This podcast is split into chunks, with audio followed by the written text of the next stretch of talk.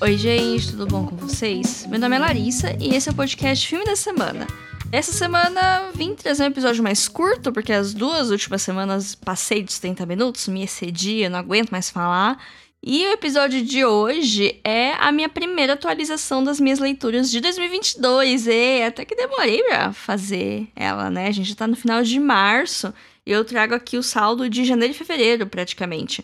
Eu tô conseguindo manter minha meta de dois livros por mês, né? Todo mês tem um livro que eu leio pro Clube do Livro e outro livro que eu leio a minha escolha. E, geralmente eu fico intercalando entre os dois ao longo do mês, termino ambos em datas muito próximas no final do mês. Agora em março, eu tô gravando esse episódio com bastante antecedência e eu tô vendo que as coisas podem dar errado, eu não consegui ler os dois livros que eu quero ler. Mas, né, vamos ver. A Larissa do Futuro deve ter as coisas mais organizadas do que eu.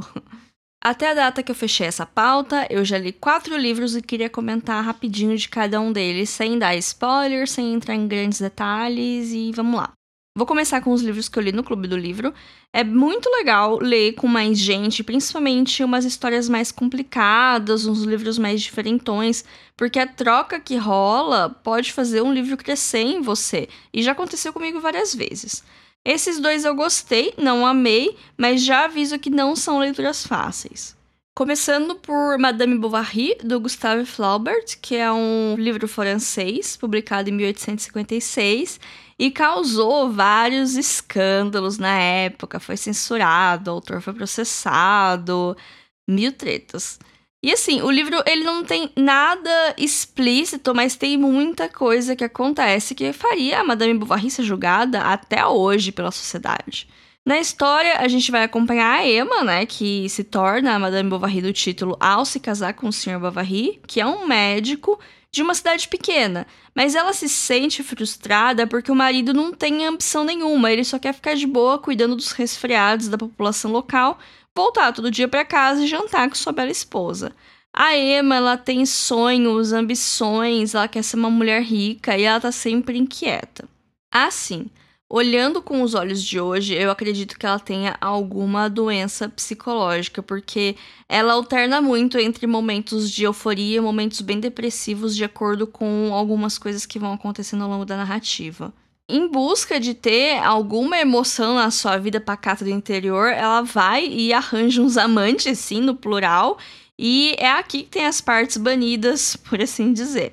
Às vezes eu penso se esse livro seria banido se o protagonista fosse o homem, né? Mas enfim, o livro ele faz muitos comentários sobre a hipocrisia da sociedade na época e até mete umas críticas para a igreja no meio. Não, não esperava aquilo do jeito que chegou. Eu adoro uma transgressão vintage. Mas o livro em si, ele é lento, os capítulos são longos, ele é muito descritivo, então cansa a leitura, ela demora para avançar, mas no final eu gostei bastante, eu fiquei surpresa de gostar o tanto que eu gostei do livro. Madame Bovary, como foi publicada há muito tempo atrás, é um clássico, tá em domínio público e por isso ele é publicado por muitas editoras, tem várias edições do livro presentes aqui em português, muda a tradução. Eu recomendo ver review de tradução, porque isso pode impactar a experiência. Às vezes uma tradução mais antiga seja mais difícil de ler e tal. Eu lembro a primeira vez que eu li Jane Austen, eu não gostei tanto, e depois eu fui descobrir porque eu tava lendo uma tradução não tão boa. Mas enfim, a edição que eu li de Madame Bovary é da LPM Pocket, que está disponível no Kindle Unlimited. A história, ela tem várias adaptações para o cinema também, mas não lembro de ter visto nenhuma e nem fiquei curiosa para ver, para ser sincera. Vocês já viram? O que, vocês acharam delas? Comenta lá no nosso Instagram, filme.da.semana, no post desse programa, o que, vocês acham dos outros filmes da Madame Bovary, vocês já leram o livro que vocês acham que é fiel. Comenta lá para eu saber, para ver se eu tenho curiosidade de ver algum deles. O segundo livro de hoje é uma obra bem diferentona chamada A Honra Perdida de Catherine Blum, do escritor alemão Henrik Boll, publicado em 1974. Ele é um livro curto, ele tem menos de 100 páginas e é muito estranhão. A narrativa, ela alterna entre uma escrita super objetiva que parece uns relatórios de polícia, algo bem impessoal, e também tem recortes de um jornal sensacionalista que acaba sendo meio que por onde a trama gira. A gente vai acompanhar a Catarina, que é uma jovem, ela é empregada de uma família e faz vários bicos com trabalhos domésticos por aí. Um dia no carnaval, ela conhece um moço, se engraçou com ele e levou para casa. Até aí, nada demais, né? Mas ela acorda no dia seguinte com a polícia na casa dela, procurando o cara que já saiu. Aparentemente, ele é um procurado da justiça e começam a fazer a vida da moça um inferno por causa desse encontro. Eles não acreditam que é casual, acham que ela tá trabalhando com ele, que o estilo de vida dela não condiz com sua classe social e viram a vida dela de cabeça para baixo no meio das investigações, enquanto o caso atrai a atenção de um jornal sensacionalista de alcance nacional, que praticamente destrói a vida dela. É interessante ler esse livro em 2022 para perceber como algumas coisas não mudaram, mas também para ver como falas podem ser distorcidas para acomodar uma narrativa e como nascem as fake news. É difícil criar conexão com os personagens por causa da narrativa impessoal e também é difícil entender o quanto daquilo é realmente verdade, porque a própria polícia tem o seu viés na investigação toda.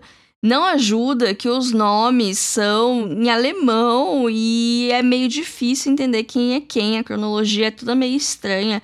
Parece que é um livro que precisa ser lido duas vezes para você entender direito. Tanto é que depois que eu terminei, eu voltei pro começo e li os cinco primeiros capítulos e aí eu entendi melhor o que que rolou. Ainda bem que ele é curto, né? O livro ele ganhou uma adaptação também nos anos 70, lá na Alemanha, dirigido por um casal de cineastas que é ligeiramente diferente, porque ele tem uns tons políticos mais fortes, mas ele tem uma cronologia mais fácil de acompanhar. Eu não achei ele em nenhum lugar aqui no Brasil, nem no YouTube, tem que dar seus pulos para ver. A Honra Perdida de Catarine Bloom foi publicada aqui no Brasil pela editora Carambaia. Agora vamos para as minhas duas leituras livres, que foram livros que escolhi ler porque quis. E uma curiosidade, os dois são livros de fantasia. Começando por O Castelo Animado, da Diane Wynne Jones. Tem um episódio sobre o filme, a animação do Estúdio Ghibli, lá nos primórdios do podcast, no longínquo ano de 2020. E lá eu comentei que eu já tinha lido o livro. Pois bem, a Galera Record lançou um box novo com edições lindíssimas para trilogia, que eu nem lembrava que existia, achava que só tinha o castelo animado mesmo. E eu acabei comprando esse box porque ele é muito bonito, muito bonito mesmo.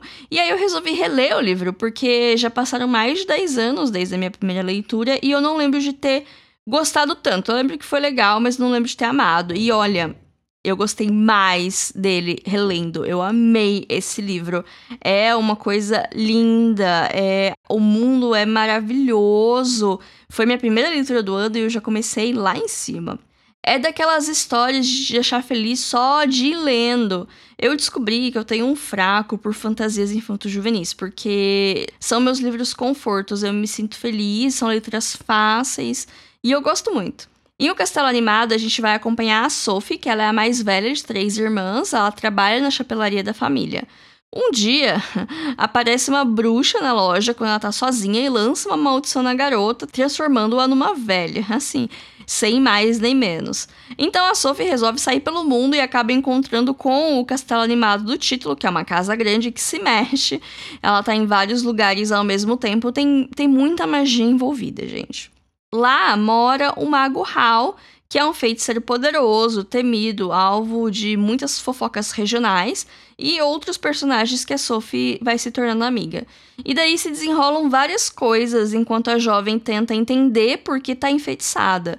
Ele é bem diferente do livro, tem uma coisa bem mais episódica, assim, cada capítulo vai contar uma pequena história, tipo uma situação da Sophie. Tem a narrativa dela tá procurando reverter o feitiço que ela tá, ao mesmo tempo que ela tenta entender melhor o Hal e melhor a galera do castelo.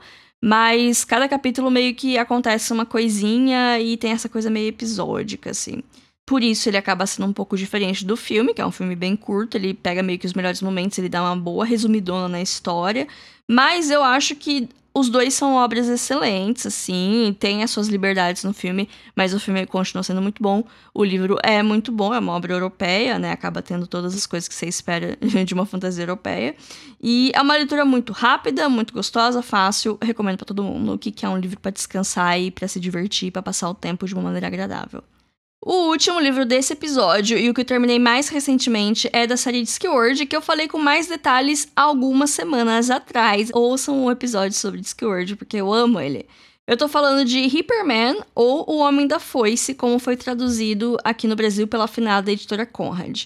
Eu li ele em inglês, numa edição britânica mesmo. Assim, eu sempre recomendo ler Terry Pratchett em inglês, porque as edições são mais fáceis de encontrar que as em português, por incrível que pareça, e dá para entender melhor os jogos de palavras e os trocadilhos que o autor faz. Mas não é uma leitura mega simples, mas também não é, nossa, ler os russos em inglês, sabe? Eu acho que é um nível intermediário, você precisa ter uma noção de inglês britânico, principalmente, e de humor britânico para sacar os joguinhos que ele faz. Mas enfim, eu recomendo muito. Homem da Foice é uma das histórias do Morte, acontece uma grande confusão e ele é dispensado do seu serviço como ceifador. Então ele resolve viver como um mortal no campo, pertencer a uma comunidade, fazer amigos, essas coisas. Só que enquanto o cargo dele fica vago, as pessoas param, entre aspas, de morrer, o que ajuda a aumentar significativamente a população de mortos-vivos do Discord. E isso gera caos se desenvolvem duas tramas paralelas. A do Morte, entendendo a passagem do tempo e criando laços com uma fazendeira solitária, e a do Mago Windle, que tem 130 anos, ele deveria ter morrido, mas tá mais vivo que nunca. E com isso ele parte investigar o que tá acontecendo, porque tá tudo muito estranho, junto com alguns outros magos de alto escalão da Universidade Invisível e também com uma turma de mortos-vivos peculiares, como o lobisomem reverso, eu não sei como ficou a tradução aqui no Brasil, que ele é um lobo por três quartos do mês e na lua cheia vira um lobisomem. Tem também um bicho-papão agorafóbico, que ele só se esconde, não assusta ninguém. E também tem um casal de vampiros novos ricos que eles não entendem direito como se comportarem para serem aceitos pela sociedade vampírica e etc. Muitas outras pessoas. Ele é um livro que funciona muito bem sozinho, não precisa ter lido outras histórias do Skillword ou do próprio Morte para entender. Apesar de eu recomendar ler O Aprendiz de Morte antes, mas esse livro dá para ler sem ter lido nada antes. Recomendo muito O Homem da Foice. Bom, essas foram minhas leituras até agora. Como esse episódio só vai ao ar daqui duas semanas da data que eu tô gravando, é bem capaz que eu já tenha terminado alguma coisa até lá. Vamos ver o que vai rolar. A parte 2 dessa atualização, se tudo der certo, talvez aconteça lá para maio, mas né? Vamos ver o que, que o futuro nos traz. Sigam a gente lá no nosso Instagram, arroba filme.da.semana. E comente na foto do episódio o que, que você tá lendo, qual foi a melhor leitura do ano até agora. Conta lá pra mim. E a gente também tem um e-mail, que é o podcast filme da semana@gmail.com, que serve para qualquer tipo de feedback e também é uma chave Pix para qualquer doação espontânea que vocês queiram fazer, qualquer valor é apreciado de verdade. Espero que tenham gostado desse programa. Até semana que vem. Eu não tenho ideia do tema que vai ser. Vamos aguardar e vamos ver o que vem aí. Tchau, tchau.